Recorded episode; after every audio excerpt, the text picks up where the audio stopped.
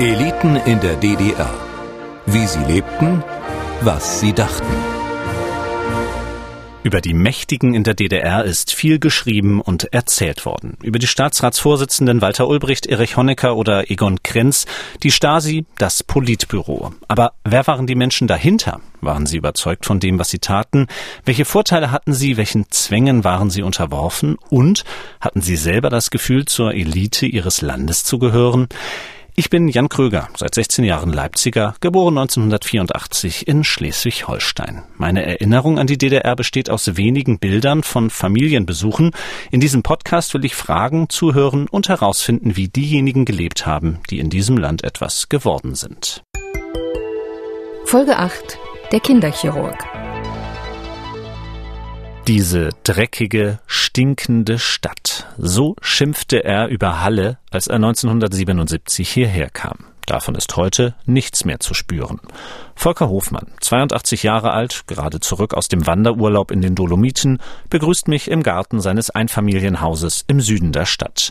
Ein paar hundert Meter von hier entfernt, im St. Barbara Krankenhaus, hat er zu DDR-Zeiten ein Stück Medizingeschichte geschrieben. Ich habe unter wunderbaren Bedingungen eine große kinderchirurgische Spezialklinik mit allen Möglichkeiten der modernen Medizintechnik aufbauen können. Schwangere, die zur Vorsorgeuntersuchung gehen, Eltern, die mit ihrem kleinen Kind zum Orthopäden müssen, für sie ist es heutzutage ganz normal, dass dabei ein Ultraschallgerät zum Einsatz kommt. Ende der 70er Jahre war es eine Sensation. Volker Hofmann war einer der ersten, der die Technik in der DDR einsetzte und der vor allem früher als andere erkannte, welche neuen Möglichkeiten die Ultraschalldiagnostik bot. Das machte ihn auch im Westen zum gefragten Experten. Die Anerkennung in der DDR lag darin, dass viele ihre Kinder auch von weit her ins St. Barbara Krankenhaus brachten. Ein Vorzeigemediziner aus Sicht der Staatsführung war Volker Hofmann dagegen nicht. Zum Sozialismus in der DDR stand er in Opposition, wenn auch nicht immer offen. Diese Haltung findet Volker Hofmann bereits als Jugendlicher. Da ist zum einen diese Zweisprachigkeit, an die er sich erinnert, dass man etwa in der Schule anders zu reden hat als zu Hause, und da ist dieser erste entscheidende Moment im Jahr 1958. Sein vier Jahre älterer Bruder entschließt sich dazu, das Land zu verlassen. Das war sehr kompliziert, weil meine Eltern das verhindern wollten. Mein Bruder hatte sich auf einem Kirchentag in Frankfurt am Main in eine bundesdeutsche Frau verliebt, eine sehr liebenswerte Person und sie waren sich einig, dass sie zusammenbleiben wollten. Das bedeutete aber, er studierte in Leipzig Medizin, musste erst sein, sein Abschluss machen, sein Examen machen. Danach ist diese junge Frau nach Dresden übergesiedelt, damit sie zusammen sein konnten. Ihre Mutter lebte aber in Kaiserslautern. Die Folge davon war, dass er zunächst einmal einen Versuch unternommen hatte, den die Eltern bemerkt haben. Daraufhin hat er die Ausreise nochmal verschoben, aber eines Tages waren sie eben weg, beide. Das Problem war zu diesem Zeitpunkt natürlich, ich studierte, hatte gerade angefangen an der Karl-Marx-Universität in Leipzig studieren, musste die Exmatrikulation befürchten. Meine Schwester wollte Medizin studieren und die Zulassung stand noch aus. Das heißt, wir befürchteten natürlich beide, dass das für unseren Bildungsweg sicher sehr kompliziert ist. Aber wir haben äh, ihm das nicht übel genommen. Meine Eltern haben über wenigstens ein, zwei Jahre keinen Briefwechsel mit meinem Bruder gehabt, aber das hat sich dann beruhigt und dann haben wir uns sogar noch mal getroffen in West-Berlin alle zusammen. Es war sehr aufregend. Hm, weil Ihre Eltern es nicht nachvollziehen konnten oder weil Sie auch Angst vor möglichen Konsequenzen hatten? Na, sie hatten vor allem Angst, dass sie ihren Sohn nicht mehr sehen. Und meine Eltern wollten die Familie zusammenhalten. Das war sicher der Hauptgrund. Der Nebengrund war auch natürlich die Sorge, dass das den Bildungsweg der beiden anderen Kinder behindert. Und das wäre natürlich auch sehr problematisch gewesen. Haben Sie selber auch hauptsächlich an Ihren Bildungsweg gedacht oder mit welchen Gefühlen haben Sie die Flucht oder ja, den Weggang Ihres Bruders verfolgt? Ich habe gedacht, vielleicht geht er den richtigen Weg Und vielleicht hilft es uns auch mal weiter. Man weiß ja nie, wie die Dinge sich entwickeln. Andererseits war es für meinen eigenen universitären Weg natürlich sehr kompliziert. Ich war in große Probleme geraten und hatte befürchtet, äh, exmatrikuliert zu werden. Und da in diesem Zusammenhang äh, hatte, hätte ich mir vorstellen können, wäre das natürlich ein negativer Punkt gewesen. Haben Sie selber dran gedacht, die DDR zu verlassen? Ich habe eigentlich nie die Absicht gehabt, meine Eltern zu verlassen. Eigentlich bis 89 ist das gleich geblieben. Aber es gab eine einzige Ausnahme. Äh, das war 1960 oder Anfang 61, ja. Da wurde an der Karl-Marx-Universität die langsame Umbildung zur sozialistischen Universität beschlossen und es war für diesen Sommer eine vormilitärische Ausbildung für alle Studenten angeordnet. Wir waren als Nachkriegskinder geimpft gegen jede Form von äh, militärischer Ausbildung. Für uns war klar, dass wir nachdem Erfahrungen des Zweiten Weltkrieges und was wir in, an den Folgen noch erlebt haben. Das zerstörte Dresden zum Beispiel war ja für uns ein ganz besonderes Problem. War klar, dass wir diese militärische Ausbildung ablehnen würden. Es waren noch einige Studenten dabei und wir sollten dann auf einer Kampfversammlung des Studienjahres exmatrikuliert werden. Für diesen Fall hatten wir vorgesorgt. Das wäre der Punkt gewesen, an dem wir noch versucht hätten, die Mauer stand ja noch nicht, nach Westberlin zu kommen und dann in die Bundesrepublik zu gelangen. Glücklicherweise ist aber diese Versammlung dann nur mit einem strengen Verweis zu Ende gegangen. Ich durfte weiter studieren und diese Fragestellung hat sich dann später nicht mehr ergeben. Wenn wir es positiv dann wiederum formulieren, ähm, warum sind Sie in der DDR geblieben? Sie haben schon den Kontakt zu Ihren Eltern natürlich beschrieben. Äh, was waren noch andere Gründe? Ja zu sagen, nicht zum Staat, aber zum Leben eben hier. Ja, es war ja vor allem mein Berufswunsch.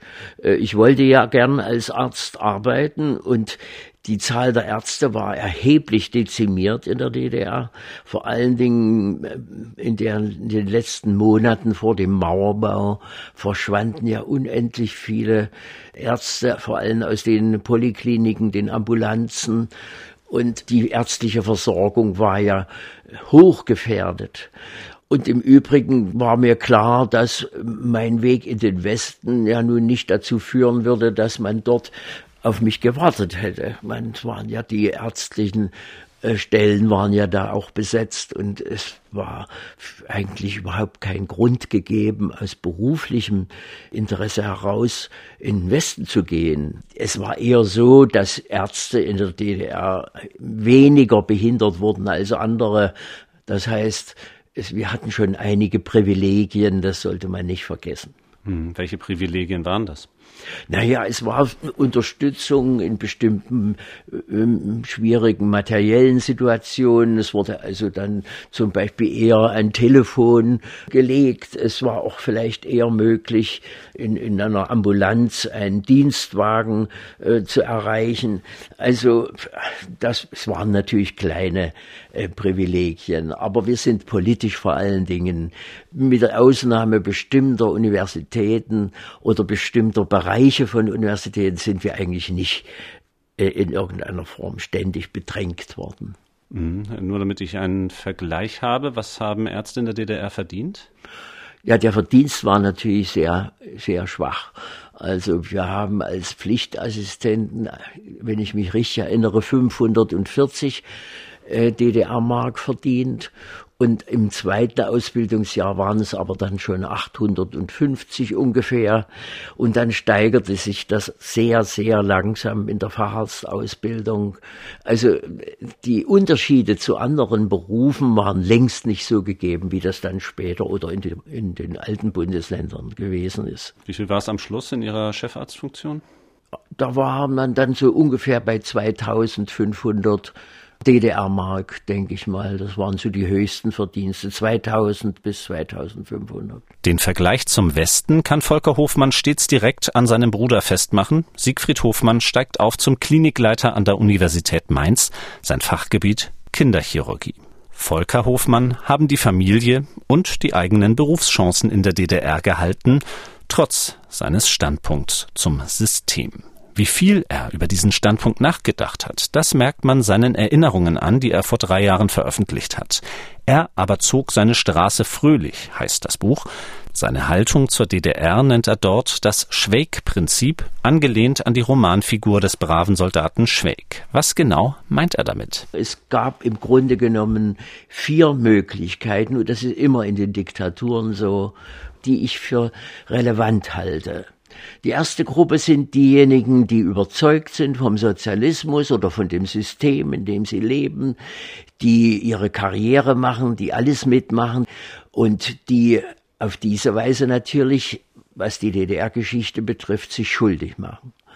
Das zweite ist die Gruppe derer, die, das ist sicher die größte Gruppe, die sich im Gestrüpp verstecken, die beobachten, was andere machen, die immer im Hintergrund bleiben, sich dadurch aber nicht gefährden und dadurch sich, wie man in Sachsen sagt, durchwursteln.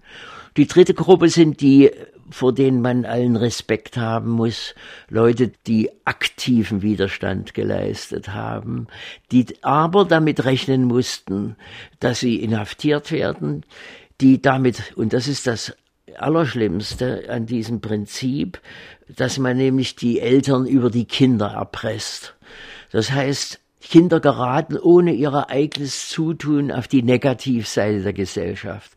Und ob man das verantworten kann, ist ein großes Problem. Die vierte Gruppe, das ist die, zu denen ich mich dann gezählt habe, das sind diejenigen, die alles, was möglich war, versucht haben durchzusetzen. Und es war viel mehr möglich, als man glaubte. Es waren ja auch in der Verfassung viele Dinge garantiert, die dann nicht durchgesetzt wurden. Um mal ein ganz einfaches Beispiel zu nennen, wenn man zur Wahl ging, dann waren das ja reine Stimmabgaben. Aber es war vorgeschrieben im Wahlgesetz, dass eine Wahlkabine aufgestellt werden muss. Und ich habe es also erlebt, in einem kleinen Erzgebirgsort zum Beispiel, dass man diese Kabine gar nicht aufgestellt hatte. Und als ich sie verlangt habe, war große Empörung. Und ähm, die, es musste alles dann beschafft werden erst. Das war für mich natürlich eine große innere Freude. Aber es war so typisch für das Verhalten. Oder ich bekam später dann äh, eine Einladung aus der Schweiz zu einem internationalen Kongress. Mir war völlig klar, dass ich da nicht hinfahren kann. Aber ich habe mich gefragt, wieso toleriere ich das? Es steht nirgendwo geschrieben, dass ich an keinem internationalen Kongress teilnehmen darf. Und deswegen habe ich das im Ministerium für Gesundheitswesen ganz persönlich in einer heftigen Auseinandersetzung letztlich durchgesetzt. Das sind so kleine Beispiele, die für das Schweg-Prinzip sprechen. Also, soweit es geht, sich in den Widerstand bringen, ohne aber zu riskieren, verhaftet zu werden. Also das ein bisschen gutmütig und ein bisschen schlitzohrig ausnutzen, was einem an Freiheiten gegeben ist, die viel größer waren, als wir geglaubt haben. Über seine Reisen zu Kongressen ins westliche Ausland werden wir noch sprechen, aber es ging Volker Hofmann nicht nur um diese persönlichen Freiheiten, für die er sein Schwäg-Prinzip genutzt hat. In den späten DDR-Jahren engagiert er sich bei einer weltweiten Organisation wie den Internationalen Ärzten für die Verhütung des Atomkrieges, aber auch vor Ort bei den christlichen Medizinern in Halle. Überhaupt ist Volker Hofmanns Geschichte nicht ohne das Christentum zu erzählen. Angefangen bei seiner Frau Mechthild. Sie ist die Tochter des Pfarrers, der ihn konfirmiert hat. Er macht sein Abitur am Dresdner Kreuzgymnasium, also gemeinsam mit vielen Sängern aus dem Kreuzchor, und er schwärmt noch heute von den freien Diskussionen in der evangelischen Studentengemeinde in Leipzig. Ich kam nicht aus einer christlichen Familie. Meine Eltern hatten eigentlich mit Kirche und Gottesdiensten außer Heiligabend äh, nichts zu tun. Aber diese Begegnungen, in Leipzig in der Studentengemeinde, die waren für mich ganz entscheidend. Dort ist mir klar geworden, welche Rolle Christen in einer Gesellschaft spielen sollten und können. Einmal die, die Hilfe für diejenigen, die uns brauchen, die Toleranz gegenüber anderen. Es ist gerade im ärztlichen Beruf der Bezug auf das fachliche Tun, ohne dabei zu berücksichtigen, was bringt mir das und wie stark muss ich mich da von allen anderen Dingen entfernen. Die Hoffnung, den richtigen Weg zu gehen und diesen Weg fröhlich zu gehen, das ist ja auch der Grund gewesen, warum ich das Buch so genannt habe. Können Sie das noch etwas näher erläutern, dieses äh, Fröhliche? ja, dass man nicht verzagt in allen Situationen. Wir hatten ja genug Grund, in der DDR zu lamentieren. Aber wenn man ein klares berufliches Ziel hat und wenn man eine enge, eine funktionierende Familie hat und eine Gemeinschaft, in der man glücklich leben kann, dann hat man doch alle Voraussetzungen, dass man ein fröhliches Leben führt. Und schließlich ist auch Volker Hofmanns wichtigste berufliche Station eine kirchliche Einrichtung, das katholische St. Barbara Krankenhaus in Halle. Hier wird er zum Pionier der Ultraschalldiagnostik in der DDR. Seinem Umzug nach Halle 1977 geht allerdings ein beruflicher Tiefschlag voraus. Als Facharzt am Uniklinikum Leipzig hat er aus politischen Gründen keine Zukunft mehr. Ich kam in diese große Schwierigkeit, weil durch die Ausbürgerung von Wolf Biermann 1976 nun ein großer Ruck durch die Partei ging. Es solle nun alles besser ausgerichtet werden, politisch schärfer diskutiert werden. Es sollte die Karl-Marx-Universität nun endgültig in eine sozialistische Universität umgebaut werden. Und dafür wurden sogenannte Kaderentwicklungsgespräche eingeführt. Das heißt, jeder musste zu einem solchen äh, Kaderentwicklungsgespräch antanzen. Und da saß dann eben der Vertreter der Partei und beurteilte die Frage, ob derjenige geeignet war für eine sozialistische Universität oder nicht. Und in meinem Falle war das klar, ich war natürlich nicht geeignet. Und da wir ohnehin gut besetzt waren zu dieser Zeit, ähm, kam das aus für mich, das aber eine sehr schwierige Situation brachte weil der Facharzt für Kinderchirurgie konnte damals jedenfalls nur in den Hochschulen und Universitäten arbeiten, beziehungsweise in großen Bezirkskrankenhäusern, die aber ganz ähnlich politisch verwaltet wurden. Das heißt, ich war eigentlich zu diesem Zeitpunkt arbeitslos mit drei kleinen Kindern. Und da ist dann der, das große Glücksmoment gekommen, dass ein äh, sehr netter kinderchirurgischer Kollege mich angerufen hat und gesagt hat, du musst dich mal an dem St. Elisabeth, St. Barbara Krankenhaus melden. Äh, die werden vielleicht eine Kinderchirurgie aufbauen. Und das habe ich dann auch gemacht. Und so hat dieser dieser Stoß, der mich da von der Universität, an der ich bleiben wollte, äh, gestoßen hat, eigentlich nur Gutes bewirkt. Ich habe unter, unter äh, wunderbaren Bedingungen ähm, Schritt um Schritt eine große kinderchirurgische Spezialklinik mit allen Möglichkeiten der modernen Medizintechnik aufbauen können. Mhm. Bei dieser Technik spielt ja jetzt im Nachhinein, wenn wir darüber nachdenken, vor allem dann die Ultraschalldiagnostik eine große Rolle. Ähm, wie sind Sie zur Technik gekommen? Also warum ist es ge gerade an Sie gefallen? Warum ist es gerade hier in Halle passiert, zumindest auf dem Gebiet der DDR? Ja, das hängt natürlich mit der Ausstattung äh, der Medizintechnik zusammen. In der DDR gab es keine Möglichkeit der Ultraschalldiagnostik, noch keine. Sie haben dann später versucht, eigene Geräte zu entwickeln. Aber zu diesem Zeitpunkt 1977 gab es das nur in den alten Bundesländern und zwar deswegen, weil äh, bei Siemens in Erlangen ein genialer Techniker der dann später auch mein Freund wurde, eine eigentlich den Auftrag hatte, eine Ultraschalltherapiegerät zu entwickeln, aber er hatte gehört davon, dass es möglich ist, mit Ultraschall auch Diagnostik zu betreiben.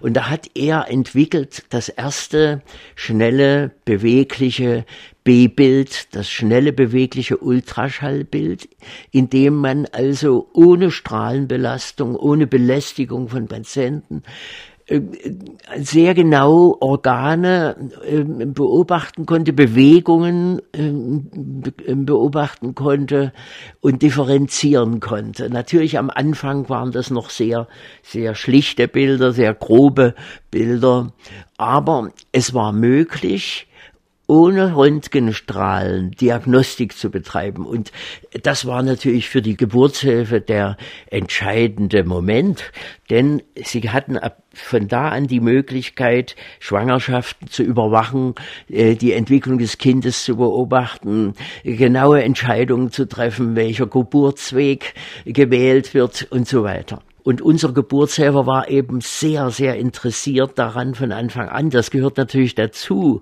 dass man jemanden hat, der das ganz schnell begreift und auch schnell selbstständig ausführen kann, ohne dass wir uns Hilfe holen konnten von denen, die das ja schon gemacht hatten. Wir mussten es also ganz allein erlernen. Und äh, dieser Geburtshelfer, Dr. Köpernick, äh, der war der eigentliche Grund dafür, dass bei uns im St. Barbara Krankenhaus ein solches Videoson 635 angeschafft werden konnte, das nun natürlich fast rund um die Uhr lief. Und das hatte sich schnell herumgesprochen, so dass es für so viele unzählige Schwangere dann die Möglichkeit war, ähm, vor der Geburt ähm, das Kind abzubilden.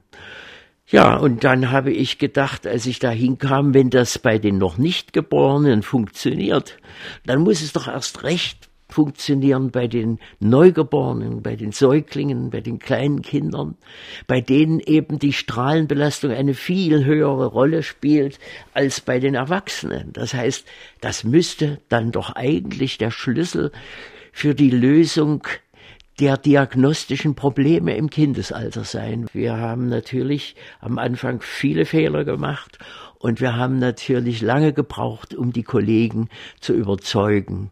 Das war das Allerschwierigste. Äh, ich habe es also selbst mehrfach erlebt, dass äh, wenn ich einen Vortrag hielt über dieses Thema, dann in der Mitte abgebrochen wurde mit dem Hinweis darauf, dass man ja überhaupt nichts erkennen könnte und dass man doch nun wieder zur Wissenschaft zurückkehren wolle. Das ist also mehrfach passiert. Aber wenn etwas gut ist, setzt es sich durch. Und so war das auch mit der Verbesserung der Geräte und der Bilder hat sich dann so schon ab 1980, 81 dann herumgesprochen, dass man ohne Ultraschalldiagnostik keine moderne Medizin betreiben kann die Entwicklung des Ultraschalls und vor allem die Folgen dieser Diagnostik, die hatte dann ja in Ihrem Krankenhaus als katholisches Krankenhaus auch noch eine ethische Dimension.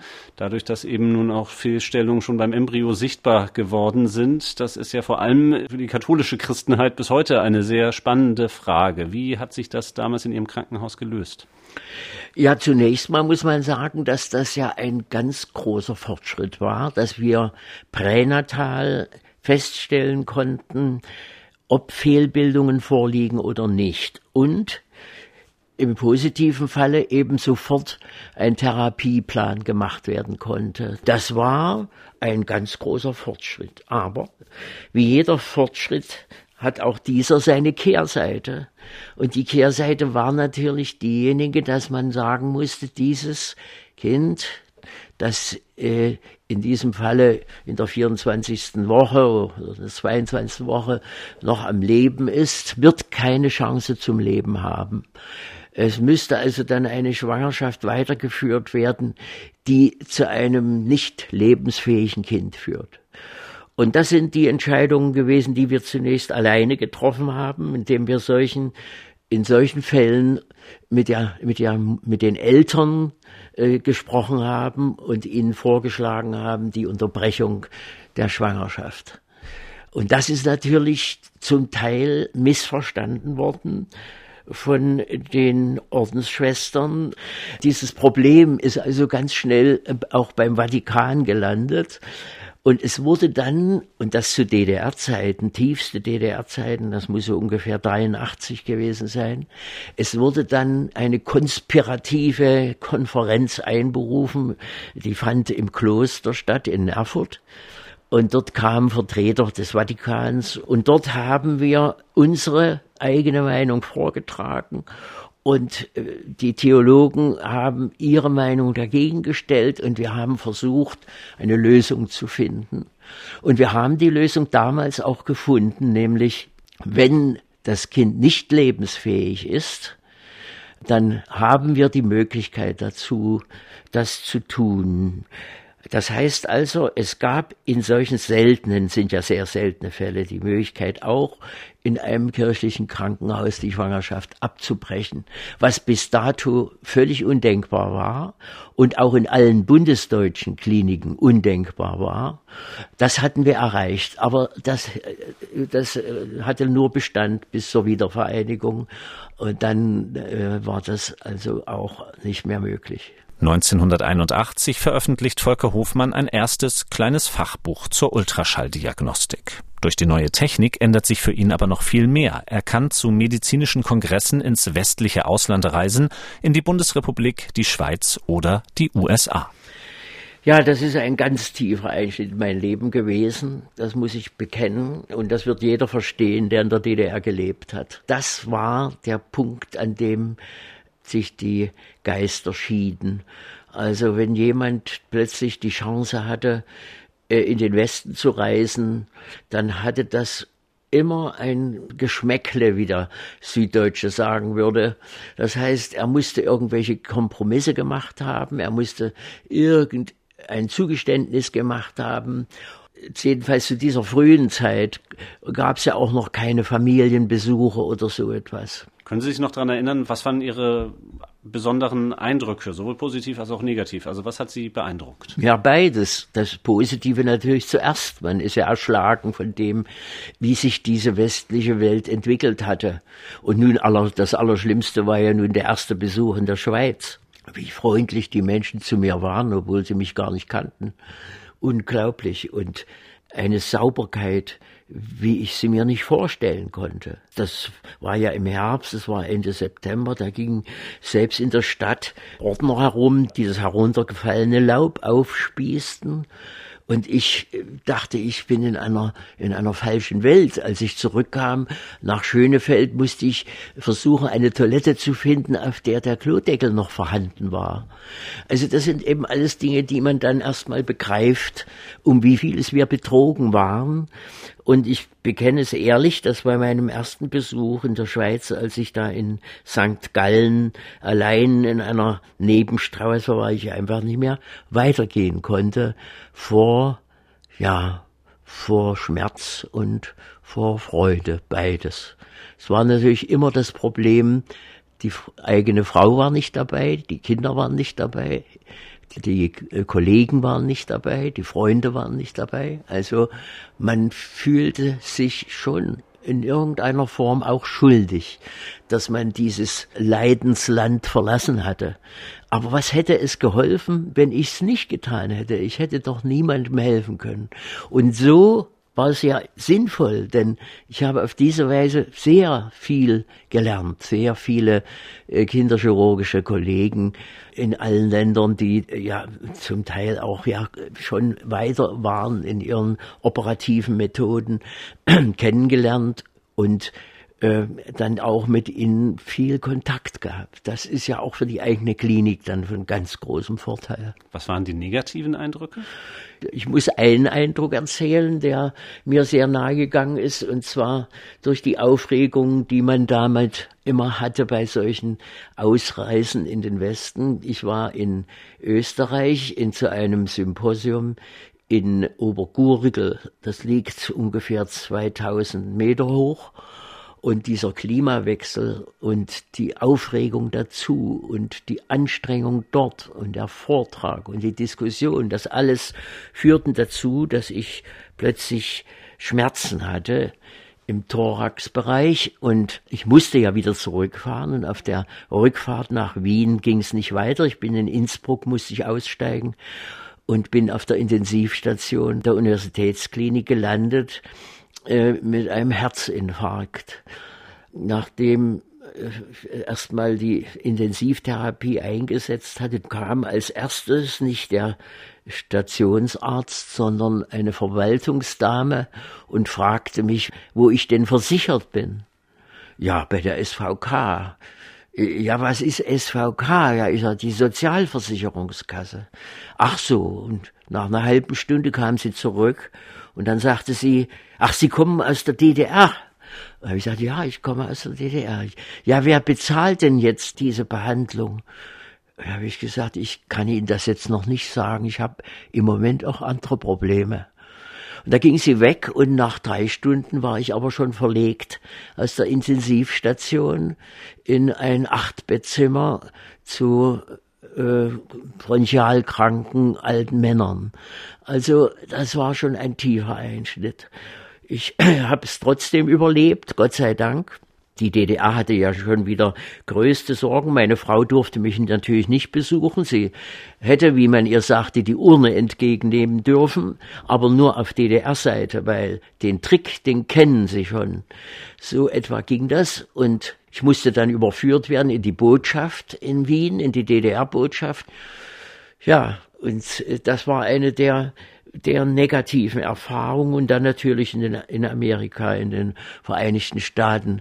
Das hatte ich nicht erwartet, diesen Unterschied zwischen Arm und Reich, der sich ja ganz besonders im Gesundheitswesen abspielt. Das war für mich erschütternd, wie also auch schwerste Verletzungen von einem Krankenhaus zum nächsten transportiert wurden, weil man die Folgen, die Rechtsfolgen bei einer operativen Behandlung fürchtete. Oder wie zum Beispiel die schwarze amerikanische Bevölkerung eben oft überhaupt gar nicht äh, versichert gewesen ist und demzufolge auch natürlich unter desolaten Bedingungen gelitten hat. Ich habe mich extra mal von einem Kollegen durch ein Slum fahren lassen und es war für mich eine wichtige Lehre. Volker Hofmann hat es bereits angesprochen. Wer in den Westen reisen durfte, dem wurde auch mit Misstrauen begegnet. Nicht nur von staatlicher Seite, sondern auch von den echten oder nur vermeintlichen Freunden. In der Klinik, in der Kirchengemeinde oder bei der Abrüstungsinitiative. Wie weit das reichte, erfuhr Volker Hofmann, als er seine Stasi-Akte einsah. Sie haben vorhin, bevor wir angefangen haben, das Mikrofon einzuschalten, viel über das Vertrauen gesprochen, das man gewinnen musste gegenüber anderen Menschen. Fangen wir vielleicht erst einmal an mit den Leuten, wo es vielleicht nicht gestimmt hat, wo eben dieses Vertrauen enttäuscht worden ist. Was hat das bei Ihnen ausgelöst, das zu erfahren? Ja, das war natürlich, und das ist ja vielen so gegangen, ein Schock. Für mich war der größte Schock natürlich, dass der äh, Verwaltungsleiter unseres Krankenhauses ein sehr fleißiger, inoffizieller Mitarbeiter gewesen ist und wir das natürlich nicht geahnt haben. Von mir hat er ja alles erfahren, was wir an Aktivitäten vorhatten. Ich habe mich dann immer gewundert, wenn ich in, in einer Schule einen Vortrag über Abrüstung halten wollte, dass das plötzlich nicht mehr ging. Und ähm, das hing damit zusammen, dass er das vorher äh, mitgeteilt hatte und dann wurden alle möglichen Gründe vorgeschoben. Entweder kein Klassenzimmer frei, wo das gemacht werden kann, kein Raum zur Verfügung oder äh, der Klassenleiter nicht anwesend ist, kann aber nur in Anwesenheit des Klassenleiters gehen und so weiter und so weiter. Ähm, wenn wir noch über dieses Kapitel mit der Stasi sprechen, ist ja bei Ihnen noch erwähnenswert, dass gegen Sie selbst Vorwürfe erhoben wurden in Ihrem Bekanntenkreis. Ja, wie ist es dazu? Ja, das hab, musste ich erwarten. Also, dass man einem, der ständig in den Westen reiste, äh, und dass da irgendwas nicht stimmte. Und das war sehr, sehr tragisch eigentlich, weil es rief mich meine Pfarrerin an, also unsere Gemeinde, und teilte mir das mit, dass dies vermutet worden sei. Und dann habe ich mit der betreffenden Person, die das in die Welt gesetzt hatte, gesprochen und sie blieb dabei. Ich, was will man tun? Man, es gab ja keine Chance, die Unschuld zu beweisen.